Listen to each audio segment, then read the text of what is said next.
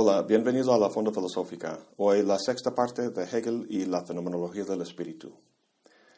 En el primer video comentamos que Hegel entiende su libro como una escalera a través de la cual la conciencia asciende hasta el saber absoluto. La asciende por medio de la dialéctica, cosa que podemos visualizar en sus escalones. Simplificando las cosas, en el primer escalón tenemos por un lado la tesis, el punto de partida. En el propio intento de sostenerla, la tesis se complica o se problematiza, convirtiéndose en su opuesto o contrario. Esta antítesis, producto de la negación de la tesis, también se vuelve problemática y queda negada a su vez. Pero esta negación de la negación no revierte al inicio, sino que se eleva. Esto es lo que literalmente significa aufheben, conservando aspectos de las dos posiciones en un nuevo punto de vista que supera a los dos. En el primer capítulo, la conciencia concebía al objeto como un particular radical, que se conoce pasivamente por la sensación. Sin embargo, en el intento de conocerlo así, terminó conociendo no un particular, sino un universal. Dado que la certeza sensible, es decir, la pequeña teoría o concepto de la conciencia, no correspondió al objeto, quedó por tanto superada en una nueva teoría o configuración de la conciencia, a saber, la percepción. Con ella nos encontramos ahora en el segundo escalón en la posición de tesis, el nuevo punto de partida, y así iremos sucesivamente a lo largo del libro. El objeto se muestra ahora a la conciencia no como un esto particular, sino como una cosa de múltiples propiedades, como dice Hegel. Si preguntas a cualquiera de la calle por su ontología, te va a decir algo muy parecido a esto. Todos nos movemos en un mundo de cosas, personas, casas, coches, árboles. ¿Ves ese coche ahí? No, no ese azul, sino el rojo de dos puertas. Sí, ese. Pues uno no tiene que ser filósofo para identificar y distinguir cosas en el mundo. Lo hacemos todos los días. Cosas de este tipo son los muebles, por así decirlo, que llenan el espacio de nuestro mundo. Sin embargo, por intuitivo que parezca la idea de que nuestro conocimiento se refiera primordialmente a cosas compuestas de propiedades, el asunto no es tan sencillo. Obviamente, si fuera así de sencillo, Hegel no habría escrito el resto del libro, ¿verdad? Pues el problema reside en cómo se concibe una cosa, en qué consiste la cosiedad. Por un lado, una cosa es una cosa, es un uno, una unidad. Por el otro lado, debido a sus propiedades, es un múltiple. El tema de la relación entre lo uno y lo múltiple es muy viejo, iniciado en Grecia antigua. El punto aquí es que, dado que la cosa es la unidad epistémica básica, o sea, lo que se conoce es la cosa, estos dos aspectos de la cosa no pueden contradecirse. Pues vamos a ver qué pasa. La dialéctica de la percepción parte de la página 62. Y recuerda que estamos usando la traducción de Wenceslao Roses del Fondo de Cultura Económica, revisada por Gustavo Leiva. Ahí Hegel dice que la sociedad se entiende como un conjunto simple de muchos, pero estos muchos son ellos mismos, en su determinidad, universales simples. Estos muchos se refieren a las propiedades, cosa que podemos ver en el ejemplo que da Hegel de un pedazo de sal. Es blanca, tiene un sabor salino, una forma cúbica, cierto peso, etc. Estas propiedades no están ubicadas en diferentes partes del pedazo de sal, sino que están todas en un simple aquí en el que se compenetran. Al mismo tiempo, dice Hegel, no se afectan las unas a las otras. Lo blanco no afecta o hace cambiar lo cúbico, ni el uno al otro al sabor salino, etc. Cada propiedad se relaciona solo consigo mismo y se vincula con las demás solo por medio del indiferente también. O sea, la cosa es simplemente blanco y también salino y también cúbico, etc. De esta manera, la cosa no es más que un medio vacío y pasivo en el que ocurren las propiedades, siendo así no una unidad o totalidad, sino un agregado. Esta forma de entender la cosa la ve como un bulto o as, no más que la suma de sus partes, o sea, de las propiedades. Sin embargo, dice Hegel, si las múltiples propiedades determinadas fueran sencillamente indiferentes y solo se refieran a sí mismas, no serían propiedades determinadas. En efecto, solo lo son en cuanto se distinguen y se relacionan con otras como contrapuestas. Continúa diciendo que la cosa no es solamente un también, unidad indiferente, sino que es asimismo uno, unidad excluyente. En este pasaje Hegel insiste en el carácter activo de la cosa, a diferencia de la pasividad de la cosa entendida como bulto de propiedades. Si fuera este último, ¿cómo se podría distinguir el bulto de propiedades que llamamos una flor del bulto que llamamos un florero? ¿No constituirían un simple continuo de propiedades? La flor y el florero como cosas tienen que ser no meros agregados de propiedades, sino unidades que vinculan las propiedades entre sí para distinguir una cosa de otra. En esta concepción, la cosa es más que la suma de sus partes. La relación entre cosa y propiedades es como aquella entre sustrato y atributos, o sustancia y accidentes. Como había comentado, la cuestión de la relación entre lo uno y lo múltiple es muy antigua. Seguramente reconocerás en esta discusión planteamientos de Platón y Aristóteles. Como vimos, Hegel comentó que las propiedades que la ciencia percibe son universales simples, cualidades como blancura o cúbico. Estas no son más que las ideas platónicas. Para Platón, particulares participan en estas ideas, pero las ideas o los universales son lo que es básico y más real. Aristóteles discrepa de Platón, poniendo el énfasis en la cosa concreta, la sustancia, de la que cualidades se predican como accidentes o propiedades. Desde el punto de vista de la cosa como bulto, cuando decimos la sal es blanca, el es ahí es el es de la identidad, donde la blancura constituye la cosa. Viendo la cosa como una unidad sustancial, más allá de sus propiedades, el es es el es de la predicación, donde la propiedad no constituye la cosa, sino que es inherente en ella. De repente, en la página 64, Hegel dice, veamos ahora qué experiencia hace la conciencia en su percibir. Hasta ahora en el capítulo, Hegel ha estado hablando a nosotros, describiendo la escena que vamos a observar. Y es como si ahora diera cuerda a la conciencia para que interactúe con el objeto, esta cosa con propiedades, para ver qué contradicciones surgen. En lo que sigue en el texto vamos a ver muchos cambios de perspectiva, o sea, la propia dialéctica de la percepción, que va a darse en términos de cuatro elementos el aspecto unitario y también múltiple de la cosa, y además la cuestión de si estos dos aspectos son una función del sujeto o del objeto. El problema fundamental que la conciencia va a tener al tratar la cosa que percibe es cómo dar cuenta de su unidad sin que ésta se reduzca a un mero aglomerado de propiedades. Para que veamos más claramente la dialéctica, tomemos como ejemplo de la cosa percibida esto, una manzana. En primera instancia, la captamos como una unidad, un uno. Esta cosa es determinada y singular, distinta de otras cosas que tengo a mi alrededor. Al mismo tiempo, noto que es rojo, un predicado o propiedad que no es singular sino universal. Universal porque un coche puede ser rojo, también un vestido.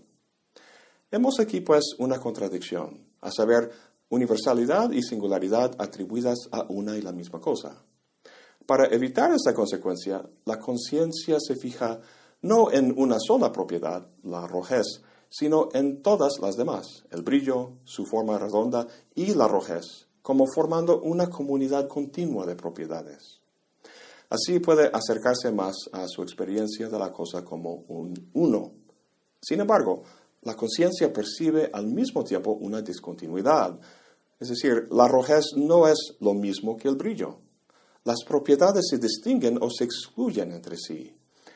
Entonces, como platicamos al principio, tenemos un uno que abarca distintas propiedades. Es como si tuviéramos la cosa, el uno, y todas sus propiedades determinadas como cosas adicionales, un puro múltiple.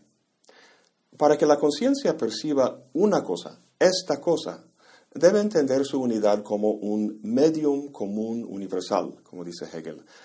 Pero ¿qué es eso? una especie de pegamento o éter o forma abstracta, la cosa como medio común resulta ser tan vaga e insubstancial que lo único que se ve son las propiedades. Así, la conciencia vuelve a poner énfasis en las propiedades. Los determinados son ellas y la cosa misma una vaga indeterminación. Esta es la dinámica de lo uno y lo múltiple, de la cosa como unidad y como bulto. Si se fija en la unidad, se pierde la diversidad de las propiedades. Y si se fija en las propiedades, se pierde la cosedad y regresamos a lo que parece ser la postura de la certeza sensible, ya que sin algo que une las propiedades, lo que se tiene son cualidades aisladas que se reclaman como absolutos. Pues la conciencia parece estar en un callejón sin salida, pero luego se le ocurre una solución. Si el problema es el bulto de propiedades en el que la cosa se pierde, puedes salvaguardar este último al pasar las propiedades del objeto al sujeto. De este modo, no puede incurrir en la contradicción y además puede dar cuenta de la ilusión. La palabra para percepción en el alemán es Wahrnehmung, que significa literalmente tomar la verdad. Si vieras esta manzana de lejos, a lo mejor la tomarías por una cereza estarías equivocado no debido al objeto, sino a que lo tomaste mal. Tú eres la fuente del, del, error o la ilusión. Pero ¿cómo puede ser el sujeto la fuente de las propiedades? La respuesta se encuentra en John Locke y en su distinción entre cualidades primarias y secundarias. Las primarias son cosas como extensión, solidez, movimiento, propiedades que son objetivamente del objeto y son iguales para todos. Las secundarias son cosas como color, sabor, olor, sonido, etc. Estas sensaciones no están en el objeto, sino que reflejan cómo el objeto afecta al sujeto particular. Por ejemplo, si llevo mi manzana a un cuarto con muy poca luz, su rojez se transforma en un color más oscuro. De modo que podemos decir que la cualidad o propiedad del color está más en nosotros que en el objeto. Son las propiedades en el sentido de cualidades secundarias a la que se refiere Hegel en esta parte de la dialéctica. Es el acto de percibir entonces lo que produce el aspecto múltiple de la cosa. En vez de que la cosa sea el medium común universal para las propiedades, el sujeto lo es. Pues como suele suceder, una solución resuelve un problema pero crea otro. En este caso, si las propiedades son una función del sujeto y la cosidad o unidad una función del objeto, entonces, ¿cómo pueden las cosas distinguirse entre sí?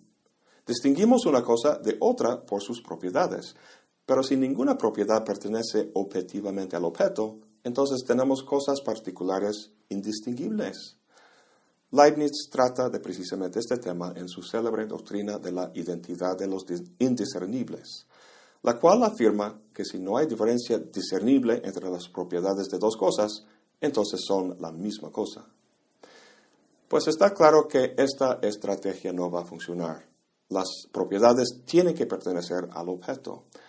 Si este es el caso, entonces quizá invertir la estrategia para que la unidad del objeto, la cosa como uno, sea una función del sujeto y que las propiedades pertenezcan al objeto.